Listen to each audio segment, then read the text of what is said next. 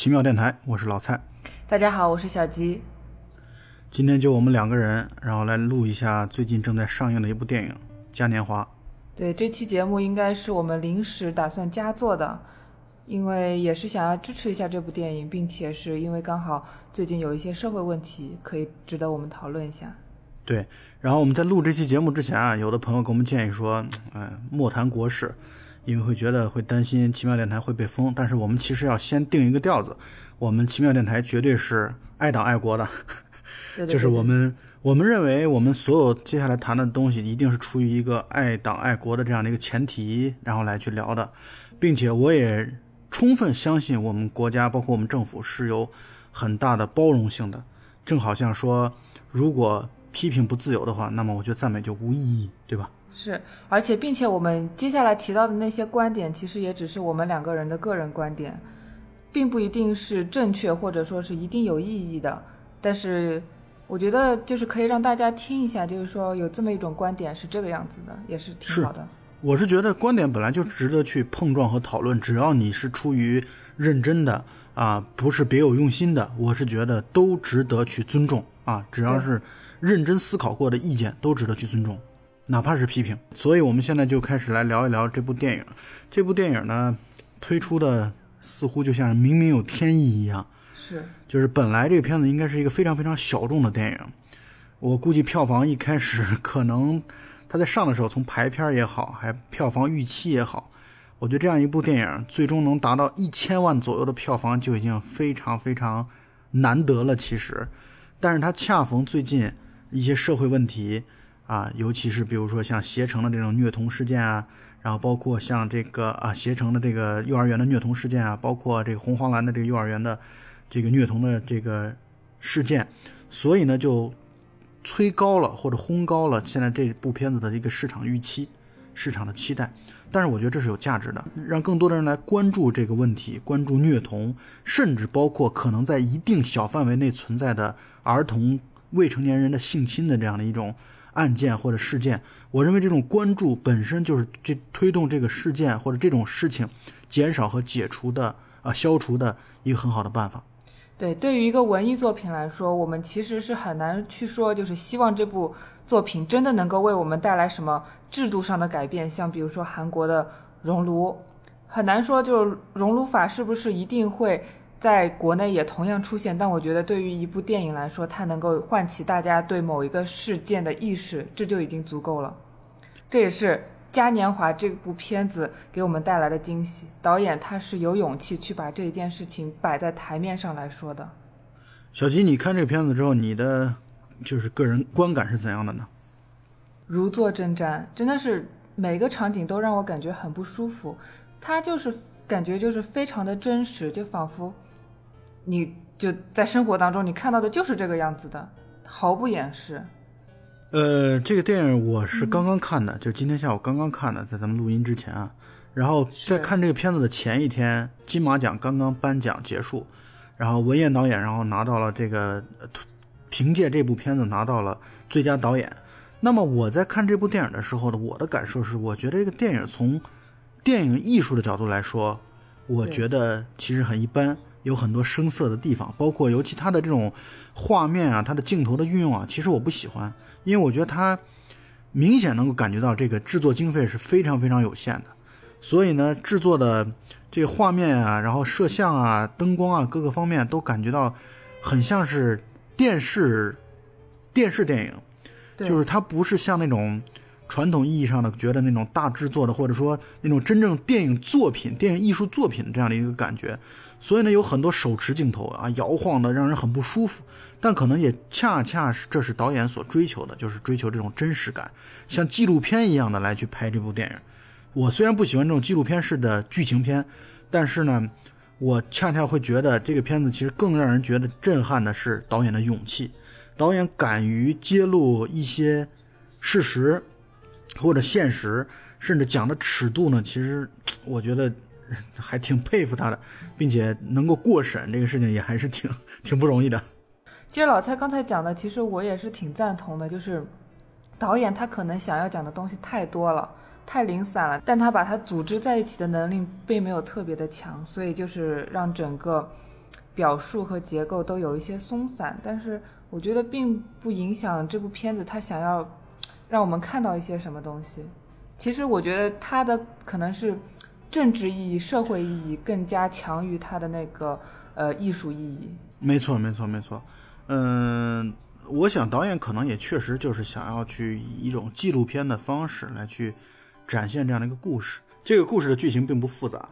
它讲的就是呃一开始两个十二岁的小姑娘，其中包含我们的这个女主角之一的这个小文，然后两个女孩。被一个就是有头有脸的，然后可能世上比较呃这个中年人，然后有是他背后有背景的一个中年人带到酒店去开房，然后这个中年人很狡猾，他开了两间房，让这两个小姑娘一间，他自己一间，然后他在半夜的深夜的时候去敲门，然后要去进入到这个小姑娘的房间，并且后来实施成功了，呃实施成功了这个性侵，但是这一幕呢被酒店前台的。这个监控录像等于就拍下来了，但是呢，拍下来的这个当时看到这个监控录像呢，就是小米。小米就是刚才我们也说到了，大概十五六岁的一个小姑娘，也未成年，但是呢，她是生活所迫，并且，呃，收入工资都很低，也一直没有自己的身份问题，呃，也一直因为自己的身份问题受到困扰，所以呢，她就选择对这个她自己所看到的东西沉默不语。那么，那律师包括。整个家长们都过来来去取证啊，包括警察来取证，但是都一直取不到证据。小米后来就拿着这个视频去要挟刘会长，然后我希望从他那儿获得一万块钱。后来他果然获得了一万块钱，他获得一万块钱是想要去办身份证，结果没办身份证呢，后来被装在那个钱的那个塑料袋里的跟踪系统跟上了，然后他等于也被教训了一番。那么以至于他后来终于给律师啊讲出来了两个小姑娘受侵害的这样的一个事实，结果没想到，即便把这个视频交给了警方，结果竟然警方还从省城请来了三个大夫，然后来去经过十几天之后再去验伤，呃，并且对外开新闻发布会，告诉大家两个小姑娘没有任何没有受到任何的性性侵害。最后故事的最后，我想可能有过审的这种压力，所以故事的最后讲出来说，OK，警察局长在办案的过程当中受贿，然后并且那个呃医生也是在造假，所以呢最后还了两个孩子的清白，大概是这样的一个故事。但这个故事当中其实有很多很多的深意啊，有很多很多的细节都值得去探讨。比如说，这故事给我留下印象最深刻的就是他们的这种。对于信息的封锁和只手遮天的这种能力，仅仅是地方上的一个有头有脸的官员，可能是像是一个官员啊，或者一个企业家就能够做到这一点，让我觉得太震惊了。其实我觉得这还是一个男权社会，或者说是父权社会的一个缩影。你看，嗯，首先那个刘会长，刘会长是另外一个小姑娘的干爹。对，为为什么认他做干爹呢？因为那个小姑娘的父亲想要巴结他的上司。没错。包括像那个警官，警官来调查的时候，你也可以看得出来，他是想要把这件事情尽快的解决掉。解决一件事情，并不一定是查出真相，而是把这件事情迅速的翻篇。没错。他。他向那个小文的父亲要求他签一份承诺书，要希望就是啊，不要对外讲任何关于这件事情的什么信息什么的，很像现在发生的事情，对吧？而且关键就在于这个，就像你刚才说的啊，刘会长其实是另外一个受害小姑娘的干爹，嗯，但是那个小姑娘的家长呢，就是我们前面也说到了，就选择忍气吞声。或者甚至说拿这个事情再去要挟，获得更大的利益和好处，我觉得这个冷血冷漠的这样的一种状态，真的是，因为在我看来啊，一个有孩子的家长，都会对自己的孩子都会特别特别的护崽儿，所以呢，如果有人说敢说把自己的孩子怎么伤害了，我觉得基本的血性就是跟他拼了命了啊，也要干。那么这个。这个小姑娘的家长确实是我觉得是有一定代表性的。虽然她可能不是占到大多数，但是肯定是有其这样的人物典型存在的。是，确实是这样子的，并且其实里面有提到，就是说，问问他们公道呢？公道怎么办？就那对夫妻就说，刘会长多有能耐啊，他判几年出来还是照样呼呼风唤雨的。同样，《溯源》里面其实有一句话是这样子的，就是说，那个人判了几年，等他出来的时候，素媛她都还没有成年呢。这个故事我觉得讲的挺好的。这个故事尤其讲的好的地方在于，我是觉得对于几个人物，尤其是女性角色的这种刻画啊，让我觉得非常的有代表性啊。这里边塑造了好几个女性的人物，那我想这一点小吉应该也，因为你从一开始就会觉得这是一部其实是一个特别强烈的女性视角的电影，对吧？是的，是的，它里面的男性角色其实几乎都是可有可无的，而重点塑造的其实是四个女性角色。我们可以认为这其实是一个。轮回吧，代代或者或者循环，对对。小文长大了就变成小米，小米长大了变成丽丽，丽丽长大了就是小文她妈妈。小文就是这里边年龄最小的小姑娘，也是这个，就是相当于受到性侵害的受害者的主体啊，两个受到性侵的女孩之一啊，大概只有十二岁的小姑娘。然后小米的话是一个。未成年的正在打黑工的一个小姑娘，她没有身份证，所以受到了很多桎梏。可能就是家庭也是非常的糟糕，所以她是一个人漂泊在外。因为身份证的问题，所以她就是一直受牵制。而且就是因为她这种身份的问题，所以导致我觉得他的价值观其实是有一些扭曲的。而且这个片子在看的过程当中，他身上所体现出来的这种麻木，嗯。就是那么小的孩子体现出来的麻木，嗯，让我就和冷血，让我觉得非常非常的可怕。我觉得我可以理解他，对于一个这样子毫无依靠的一个少女来说，她没有钱，没有身份，她只能靠自己努力的去在这个城市里面挣扎着生活下来。你让他如果因为他的那些热血良心，最后丢失了工作，无家可归，没有饭吃。要求别人去面对强权，这是一件不道德的事情。呃，我并没有要求他去面对强权，但是你从他，你可以看到他在呃电影大概进行到中后段的时候，他拿那个就是男就是那个会长的呃相当于视频，然后来去威胁他、要挟他，然后去讹讹诈一万块钱。我觉得这已经这已经是一个说白了就是法盲啊！就他自己不光是冷血和。和这个冷漠啊，而且也是一个法盲，其实也是一种无奈吧。真的，真的特别心疼他。其实这里面的每一个角色都值得让人心疼。丽丽不值得让人心疼吗？也是一样的。她虽然可能有一些就是自我贬低、自我作践，但是她她肯定也是一个好姑娘。但是社会没有给她机会吧？我跟小鸡这期节目没法录了，因为我觉得。我我不我不同意所有人就都是好人这样的一个一个观点，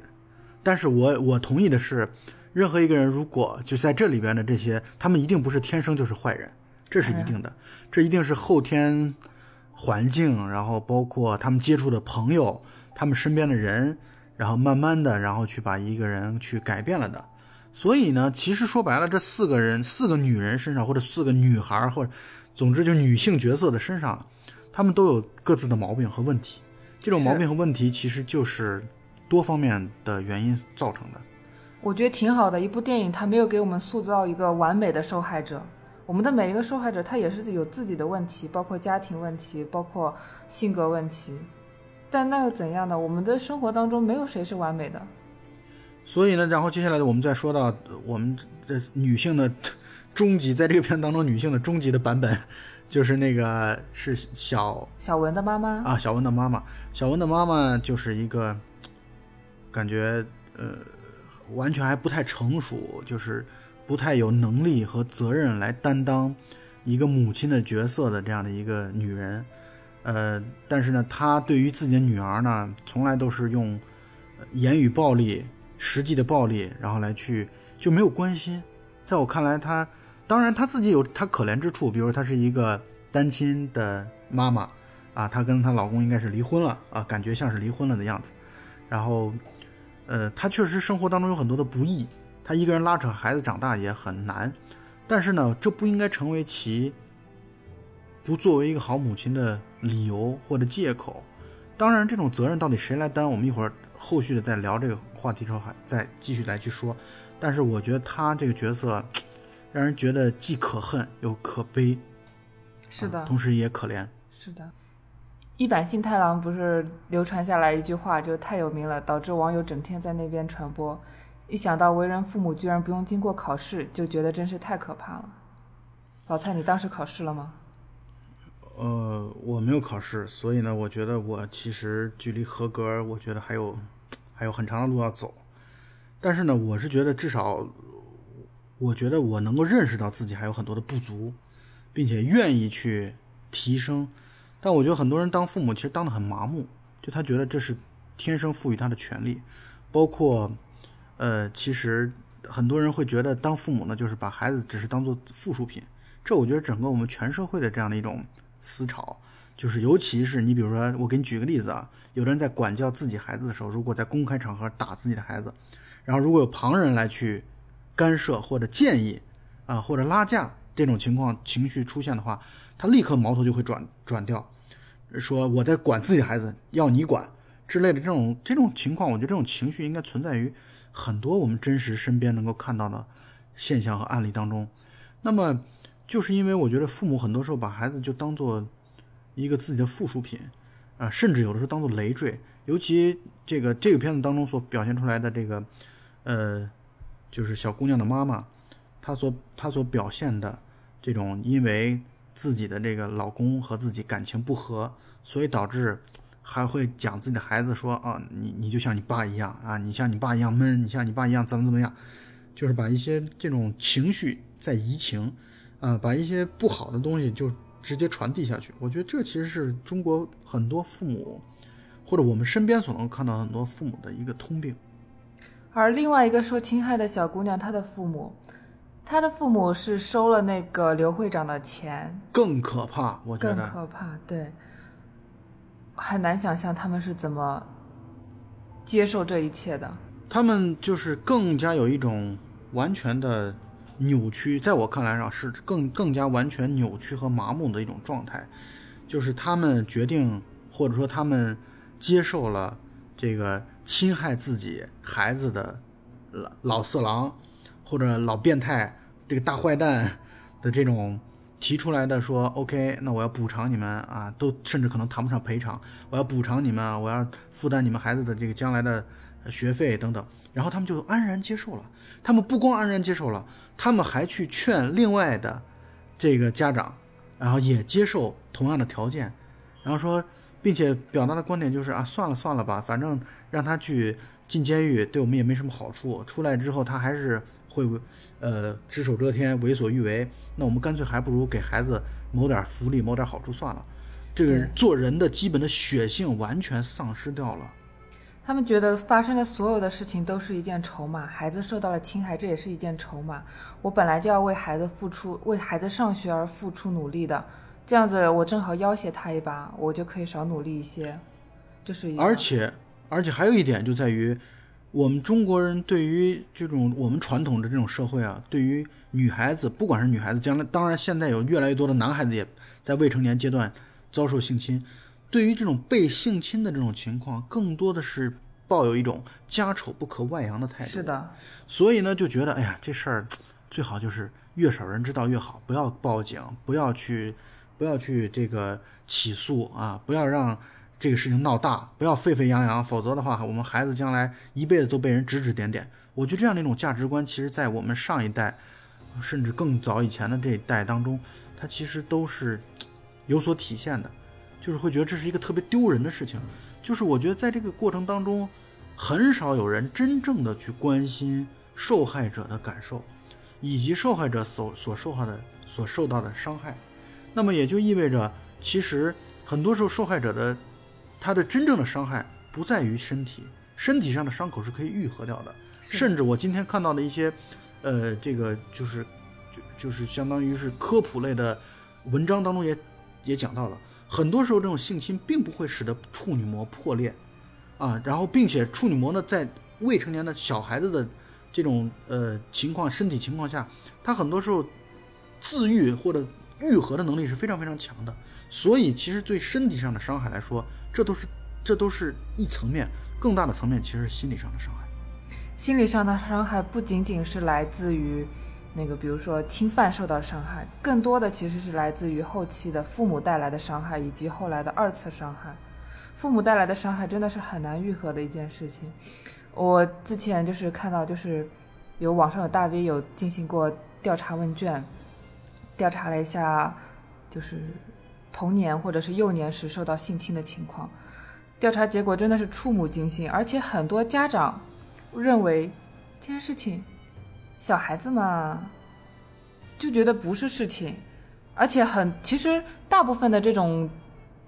就少女性侵或者少男性侵是发生在熟人之间或者是亲戚之间的，父母又觉得，哎呀，自己跟他关系交好，不必为了孩子这件事情去与他交恶。我觉得这真的是很过分，亲戚就是更过分的一件事情了。而且关键问题在于，我们都就是这种过去的一些思潮普遍存在的一种想法是说，只有性行为才叫性侵，但是其实完全不是这样的。是你比如说。去暴露下体，或者说去抚摸孩子的这种性器官，这本身都是绝对意义上的性侵。这个这个事情跟你的力度如何，跟你的程度如何，其实没有本质上的关系。只不过它最多就是性侵的严重或者性侵的呃普通，仅此而已。但是他改变不了这是性侵的这样的一个事实。而且我曾，我前两天跟一个男性朋友就是聊了一下关于性侵的这个事情。他说，很多男孩子在小时候，父母会让家里的外人去触碰他的生殖器。我觉得这简直就是匪夷所思的一件事情。就是谈小鸡鸡谈到死。嗯，这个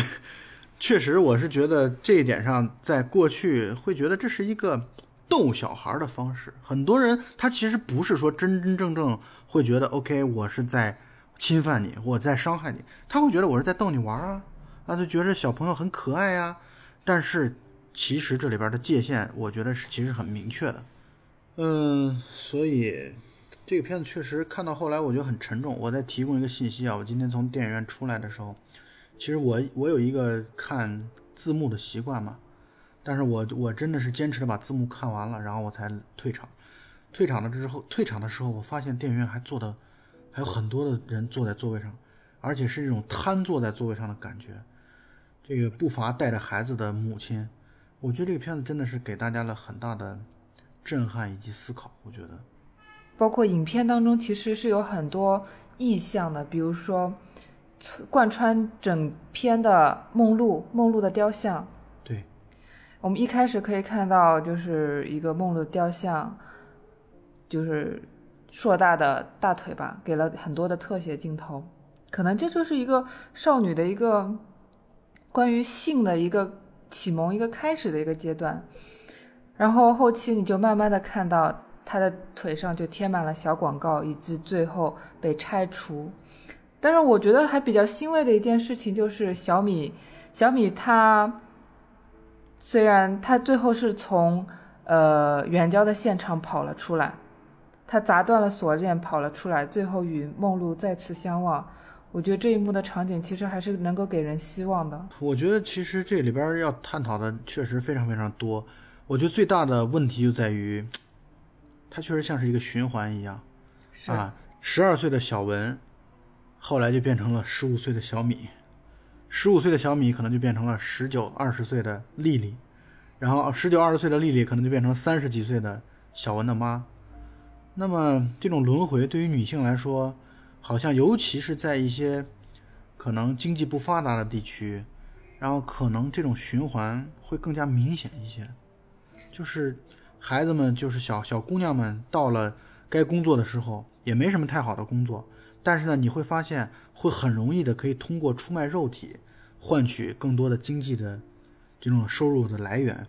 这就会使得一个链条会产生。也就是说，在这样子的环境下，其实每一个人都是没有分别的，每一个人都是牲口，每一个人都是麻木的行尸走肉。对，包括我就是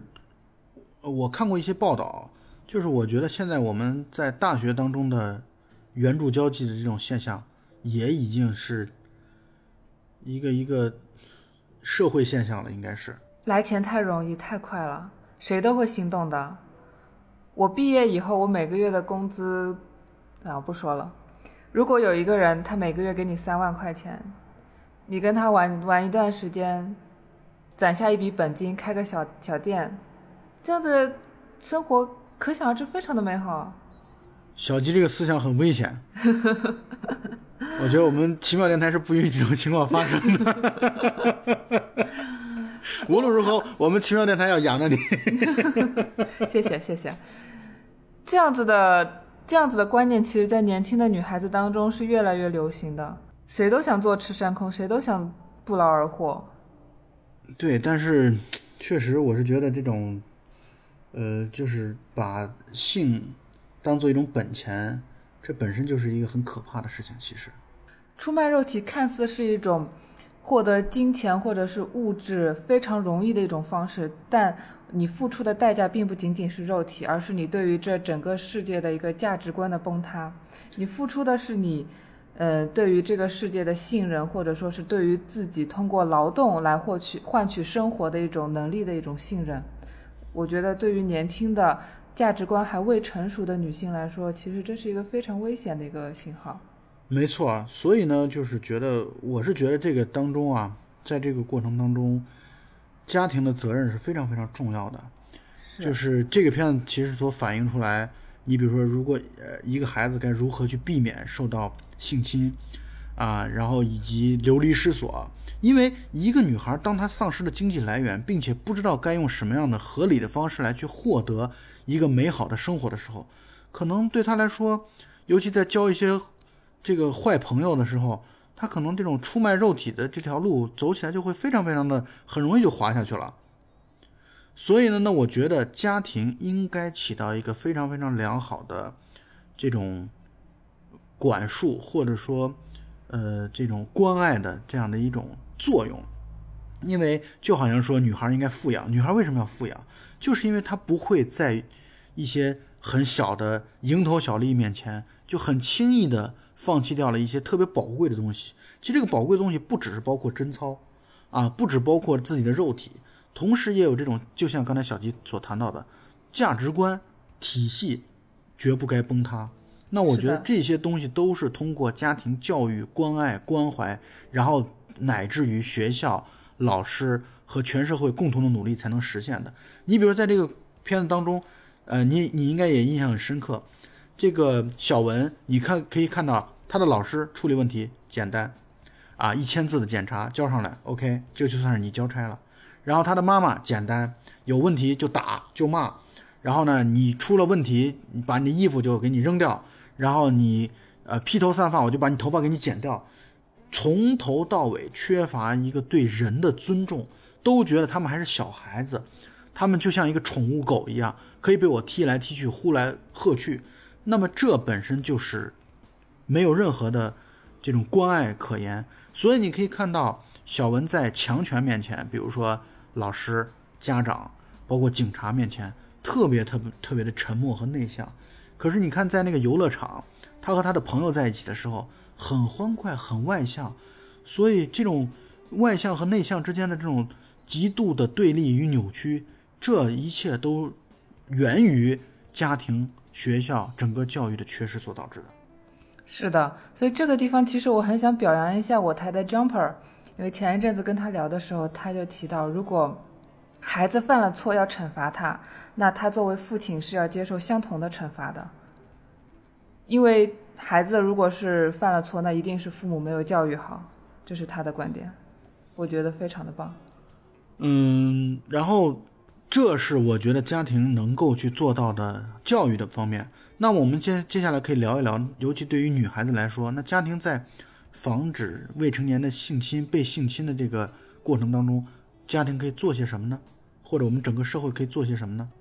其实我觉得孩子到了一定的大小之后，包括男孩或者是女孩，我们都应该教育他哪些部位是不能够被除了父母以及医生之外所有的任何人，包括亲戚触碰的地方。没错，对，这是一个地方。然后我觉得还还有一个就是父母和孩子之间一定要有保持良好的沟通。对是这种信任感，这种信任感一定要是存在。也就是说，有任何的，哪怕是苗头，哪怕是就是预向的，就或预判的，或者这种还没有发生的这种这些事情，孩子都能够及时的跟父母来去反映。我觉得这是第二点，很好。对，就是你一定要让孩子保持着一个每天跟你交流思想、交流想法的一个一个过程。他很放松，要让他很放松，他没有任何的压力，他不会觉得说我说这件事情你就会骂我，你会批评我。但我恰恰觉得在这种其实性的这种问题上，我觉得大家其实不是一个我们可以拿出来整天来说的事儿。那越是这样的这种要谨小慎微的或者不太好意思来谈的话题，越应该让有一个空间可以让孩子至少畅通无阻的在某些环境下跟自己的妈妈或者爸爸来去聊这个话题。对我希望父母其实是能够作为孩子最亲密的那伙伴。父母一定要给孩子的是安全感，你告诉他们，不管发生了什么事情，父母就算是牺牲一切，也一定会保护你，站在你这一边。我觉得这是父母要给孩子准备的一个东西。没错。那么第三点呢，我是觉得就不能像这个片子当中那个欣欣的爸爸那样，就是忍气吞声，甚至还拿这件事情当筹码来去换取一些好处和利益。那么在这种问题一旦发生了之后，那就一定要站出来，以法律的武器，然后来去维权啊，而不能说是这件事情 OK，我们觉得这个性侵的这个事情啊，不家丑不可外扬，我不想说出去，不想搞得沸沸扬扬。那么这种错误的心态本身就是在加剧对受害者的伤害。是的，其实你看影片当中，二次伤害其实就是来源于自己的父母，以及一次一次的调查取证，以及以及一次一次的你坐坐上那个医院的那个检查椅，去让医生去检查检查。我觉得这就是一种二次伤害，告诉你说这是一件屈辱的事情，你受到了侵害。而且从原则上来说，现在做妇科检查，从一般来讲，原则上来说，应该都是女性的医生，尤其对未成年的检查，未成年是呃，男性医生其实是应该回避掉的。但这个片子当中，我觉得他刻意非常有深意的有一个男医生的角色，然后来再次第二次检查的时候，他依然出现了。而且那个视角从女孩的那个视角望向前方，其实是一个非常令人恐惧的一个视角。我觉得这个片子到后来的这种，就是这个警警方啊，虽然他这个片子是呃这种艺术创作啊，这警方还有医院的这个集体起来进行这种歪曲事实的只手遮天的这种行为，让我觉得特别特别的震撼。那么